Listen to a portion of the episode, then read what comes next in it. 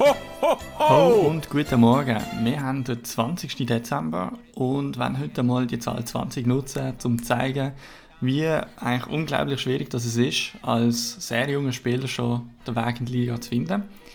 Das heisst, wir wollen mal schauen, wer alles U20, also 18 oder 19 ist, der im Moment in der NHL spielt.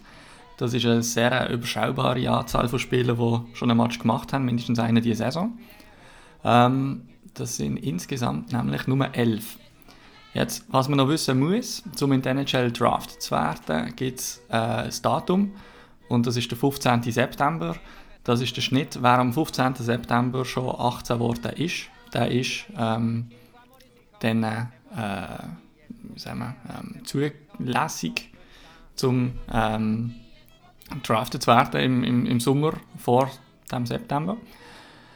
Und jetzt, wenn wir mal schauen, wer in der NHL jetzt gerade spielt, der noch unter 20 ist, dann sind das einerseits Jamie Drysdale, Lucas Raymond, Tim Stützle, Cole Sillinger, Seth Jarvis, den von St. Louis, den habe ich gar nicht so wirklich kennt, Jake Neighbors, ist ein Flügel, der William Eklund, Mason McTavish, Alexander Holtz, Hendrix Lapierre und Cole Perfetti.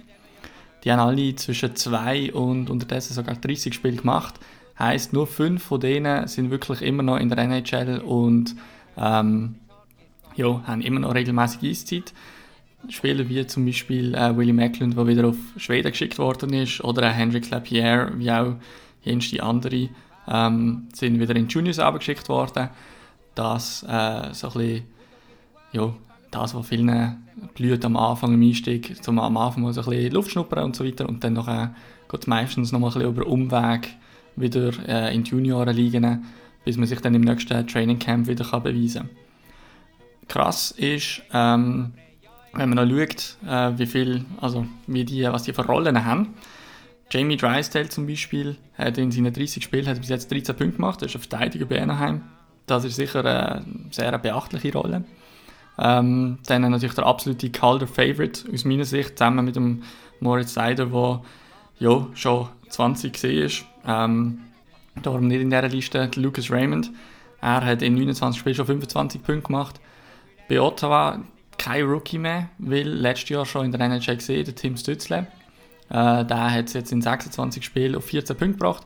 Er hat schon ein bisschen eine Aufholjagd von der Saison, hat ziemlich langsam gestartet und jetzt äh, läuft es ihm immer besser. Was man auch noch sieht, wenn man die Geburtstage anschaut, klar, sie müssen alle irgendwie vor dem September sein. Trotzdem auffällig, wir haben hier eigentlich nur einen, der im Mai Geburtstag hat und alle anderen sind vorher, die meisten Januar.